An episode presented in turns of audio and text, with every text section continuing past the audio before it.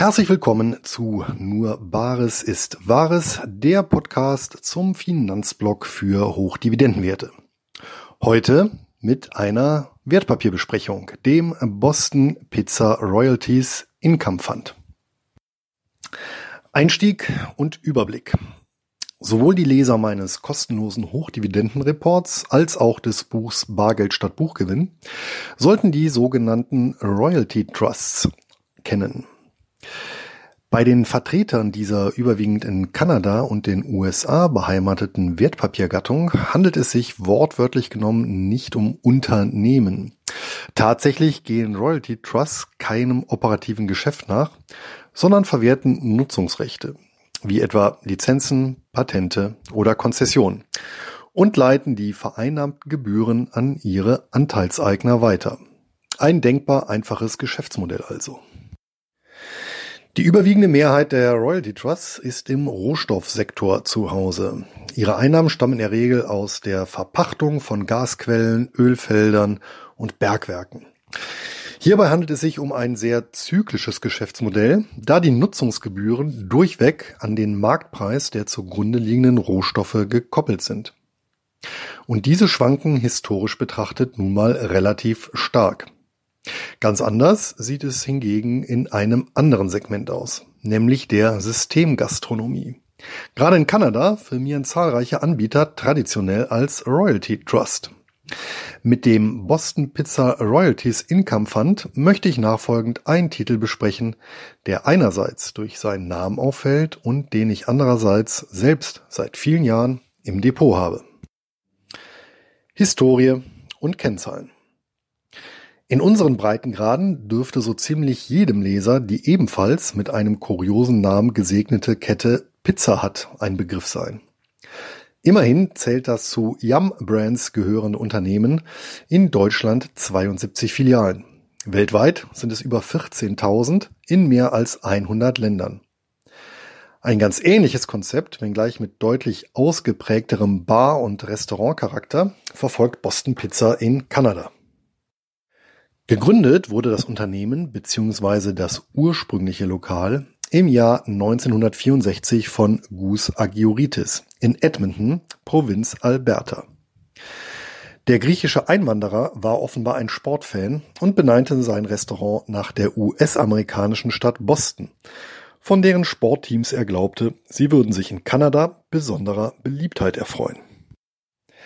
Groß gemacht hat die Kette dann jedoch sein Geschäftspartner Jim Treliving, der für seinen Einstieg im Jahr 1968 seine Stelle als Mountie, also Polizeioffizier der Royal Mounted Canadian Police, aufgab. Zusammen mit einem weiteren Geschäftspartner, George Melville, der fünf Jahre später dazu stieß, trieb er die Expansion voran im Jahr 1983 erwarben die beiden schließlich die gesamte, mittlerweile 44 Restaurants zählende Kette. Bis heute leitet das Du die Geschicke des Unternehmens, das Ende 2017 knapp 400 Filialen zählte und das gesamte Land von Neufundland im Osten bis Vancouver Island im Westen abdeckt. Damit ist Boston Pizza Stand heute das größte Gastronomieunternehmen Kanadas. Zur Finanzierung der weiteren Expansion seinerzeit zählte die Kette noch 154 Niederlassungen, wurde am 17. Juli 2002 der Boston Pizza Royalties Income Fund in Form eines Trusts ausgegründet und an die größte kanadische Börse, die Toronto Stock Exchange, gebracht. In der Gesellschaft wurden alle Markenrechte des Unternehmens gebündelt. Diese stellen nach wie vor den wesentlichen Vermögenswert des Trusts dar. Aktuell notiert das Wertpapier bei 17,30 kanadischen Dollar und kommt bei 24,8 Millionen umlaufenden Anteilen auf eine Marktkapitalisierung von etwa 430 Millionen kanadischen Dollar. Der Trust verfügt über eine primäre Einkommensquelle, auf die bereits der Name hinweist, nämlich Lizenz- bzw. Franchisegebühren, englisch Royalties. Exakt vier Prozent ihrer sogenannten Franchise-Sales müssen die Franchise-Nehmer berappen und monatlich an den Trust abführen. Die Franchise Sales umfassen dabei im Wesentlichen die Bruttoumsätze der Filiale abzüglich der Umsätze mit alkoholischen Getränken sowie bestimmter Steuern. Im Schnitt sind das etwa 75 Prozent vom Ausgangswert. Darüber hinaus fließen dem Trust noch Einnahmen aus Direktbeteiligungen zu. Im Jahr 2017 betrug der Gesamtumsatz der zuletzt 391 Filialen fast 1,1 Milliarden kanadische Dollar, beziehungsweise gut 2,8 Millionen kanadische Dollar pro Filiale. 851 Millionen kanadische Dollar hiervon waren Franchise Sales und spülten zusammen mit den Erträgen aus den Direktbeteiligungen knapp 46 Millionen kanadische Dollar in die Kassen des Boston Pizza Royalties Income Trust. Übrigens bewirteten die Filialen von Boston Pizza im vergangenen Jahr über 50 Millionen Gäste. Statistisch betrachtet suchte damit 2017 jeder der etwa 36 Millionen Kanadier 1,38 Mal eine Filiale der Kette auf und gab dabei 22 kanadische Dollar aus. Interessant ist auch die Entwicklung des Unternehmens über die letzten 15 Jahre. Seit 2002 ist der flächenbereinigte Umsatz, englisch Same Store Sales Grow, durchschnittlich um 2,9 Prozent pro Jahr gestiegen. Bemerkenswert ist ferner, dass in den letzten zehn Jahren sowohl der Umsatz als auch, mit einer Ausnahme, die Anzahl der Filialen erhöht werden konnten. Lediglich im Jahr 2010, im Zuge der Nachwirkungen der Weltfinanzkrise, blieb die Anzahl der Filialen im Vergleich zum Vorjahr nur konstant. Im vergangenen Jahr eröffneten acht neue Niederlassungen, was einer Zunahme von etwa 2,1 Prozent entspricht. Zu der kontinuierlich positiven Entwicklung beigetragen haben dürfte das interessante gastronomische Konzept der Kette. Jede Filiale verfügt über drei Bereiche, nämlich ein Abholbereich bzw. Bringdienst, einen klassischen Restaurantbereich sowie eine Sportsbar. Letztere dürfte vermutlich auch der Sportbegeisterung des Gründers geschuldet sein. Kondition und Besteuerung. Leider bietet nicht jeder inländische Broker einen Zugang zum kanadischen Wertpapiermarkt. Interessierte Anleger müssen also prüfen, ob Ihr Institut an die Toronto Stock Exchange angebunden ist. Falls ja, dürfte einem Erwerb des Boston Pizza Royalties Income Trust nichts im Wege stehen. Rechtlich gilt er nicht als Fonds bzw. strukturiertes Wertpapier, so dass weder die MiFID II Richtlinie noch die seit Januar dieses Jahres geltende neue Investmentfondsbesteuerung greift. Über die bekannten und großen ausländischen Broker sind kanadische Titel ohnehin problemlos handelbar. Kaum zu schlagen sind hierbei die Gebühren von CupTrader oder Linksbroker. Selbst für Order im Gegenwert von wenigen hundert kanadischen Dollar werden bei beiden Instituten gerade einmal 1,10 kanadische Dollar fällig. Wie immer empfehle ich trotz der für kanadische Verhältnisse vergleichsweise hohen Marktkapitalisierung des Boston Pizza Royalties Income Fund jeden Kauf als auch Verkaufsauftrag zu limitieren. Weitere laufende Kosten entstehen dem Anleger nicht und auch die operativen Kosten des Trusts halten sich mit knapp drei Prozent der Einnahmen sehr in Grenzen. Sehr entgegenkommen dürfte Einkommensinvestoren auch die Ausschüttungsfrequenz. Wie so viele kanadische Hochdividendenwerte zahlt der Trust eine Monatsdividende. Und das mit einer herausragenden Konstanz. Seit der Erstnotiz wurde die Bruttodividende 18 Mal erhöht und kein einziges Mal gesenkt. Selbst nicht auf dem Höhepunkt der Weltfinanzkrise. Warum liegt die Betonung auf der Bruttodividende? Weil die Nettodividende nach Steuern tatsächlich einmal, nämlich zum 1. Januar 2011, gesenkt wurde. Ursächlich hierfür waren allerdings keine betriebswirtschaftlichen, sondern allein steuerrechtliche Gründe, die am Zahlungsstrom zehrten.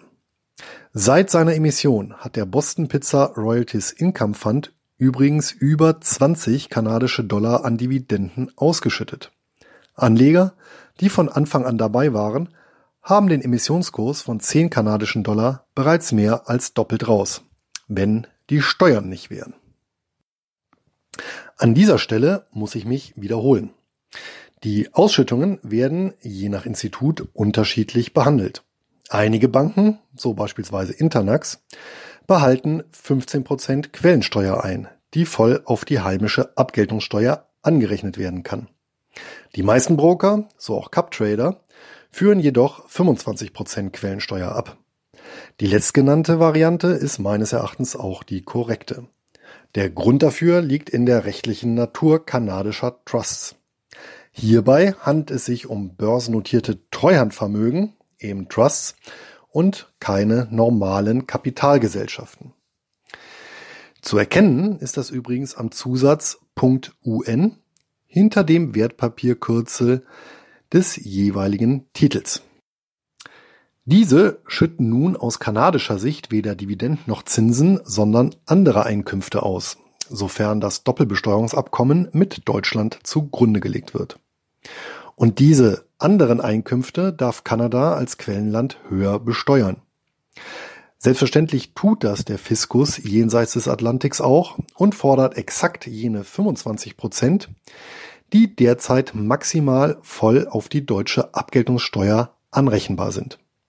In diesem Fall können Anleger also eine Nullerklärung abgeben, da sich Quellen- und Abgeltungssteuer im Fall der Ausschüttungen zu Null saldieren.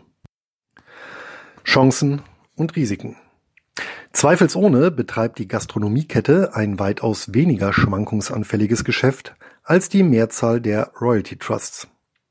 Systemgastronomie erfreut sich allen Unkenrufen zum Trotz ungebrochener Beliebtheit. Zudem hat Boston Pizza bewiesen, auch bei schweren konjunkturellen Einbrüchen profitabel operieren zu können. Dies mag auch daran liegen, dass sich eine Vielzahl von Menschen auch in wirtschaftlich schwierigen Zeiten zumindest einen preiswerten Restaurantbesuch gönnt. Ein ähnlicher Effekt war in der Vergangenheit übrigens auch bei Kinos zu beobachten. Genau dieses Segment deckt Boston Pizza ab. 22 kanadische Dollar pro Person und Besuch sind für die lokalen Verhältnisse eher mäßig. Als ein Risiko könnte sich der Trend zu scheinbar oder tatsächlich gesünderem Essen erweisen. Die klassische italienisch-amerikanische Küche zählt nicht gerade dazu. Andererseits eröffnet sie zahlreiche Optionen, das Speisenangebot der Nachfrage anzupassen. Und bereits jetzt hat Boston Pizza leichte Pastagerichte und Salate auf der Speisekarte. Ein weiterer Vorteil ist, dass die Kette nicht nur als Restaurant, sondern auch als Lieferservice fest im Alltag der Kanadier verankert ist. Die Übertragung von Sportveranstaltungen dürften die Auslastung der Ladengeschäfte zudem weiter erhöhen. Um der scheinbar übermächtigen Pizza Hut Paroli zu bieten, reicht das allemal. Tatsächlich begegnen sich beide Unternehmen in Kanada auf Augenhöhe. Ein nicht von der Hand zu weisendes und gegebenenfalls massives Risiko stellt ein möglicher Lebensmittelskandal dar. Hierzu würde es im Prinzip reichen, wenn es ein einziger Franchise-Nehmer oder Lieferant mit den Hygienevorschriften nicht ganz so eng sieht. Welche Auswirkungen so ein Skandal haben kann, lässt sich an der US-amerikanischen Fastfood-Kette Chipotle studieren. Im Jahr 2016 vergifteten sich Kunden des milliardenschweren Unternehmens mit Salmonellen, Kolibakterien und Noroviren. Dies wiederum führte zu einem 13-prozentigen Umsatzrückgang, der nahezu den gesamten Gewinn aufzehrte. Als positiv ist hingegen zu werten, dass die Muttergesellschaft Boston Pizza International mit 11,8 Prozent am Trust beteiligt ist. Auch die Finanzkennzahlen sehen durchweg gut aus. Die Verschuldungsquote beträgt gerade einmal ein Drittel. Auf jeden kanadischen Dollar Schulden kommen somit zwei kanadische Dollar Vermögenswerte. Als außerordentlich vorteilhaft erweist sich zudem die Tatsache, dass der Trust automatisch an der Umsatzentwicklung der Gruppe partizipiert, und zwar ohne, dass er selbst auch nur einen kanadischen Dollar investieren muss. Zudem nutzt sich sein Hauptvermögenswert, das Markenrecht, nicht ab. Aus dem Grund schwankt die Auszahlungsquote, englisch Payout Ratio, des Boston Pizza Royalties Income Fund immer um die 100 Prozent. Will heißen, Alle Erträge werden an die Anteilseigner ausgeschüttet und nicht in den Trust reinvestiert. In was auch? Diese summieren sich derzeit auf eine auf das Jahr hochgerechnete Ausschüttungsrendite von knapp sieben Prozent. Abschließend sollten sich Anleger bewusst sein, dass der Trust geografisch nahezu ausschließlich in Kanada tätig ist und damit auch fast alle Kosten, Umsätze, Gewinne und Dividenden in kanadischen Dollar anfallen. Zwar unterhält die Kette auch einige wenige Dutzend Filialen in den USA und Mexiko, diese fallen allerdings kaum ins Gewicht. Es muss also klar sein, dass es sich zumindest diesbezüglich nicht um eine diversifizierte Anlage handelt. Zusammenfassung und Stammdaten. Der Boston Pizza Royalties Income Fund ist ein konservativ aufgestellter Einzeltitel mit eher defensiven Finanzkennzahlen und einem relativ konjunkturrobusten Geschäftsmodell. Als besonders positiv ist die Geschäftsentwicklung seit dem Börsengang zu beurteilen. Die schlägt sich nicht zuletzt im Zahlenwerk nieder. Die durchschnittliche jährliche Rendite zwischen 2002 und 2017 beläuft sich unter Annahme der Wiederanlage sämtlicher Dividenden auf 13,4 Prozent pro Jahr.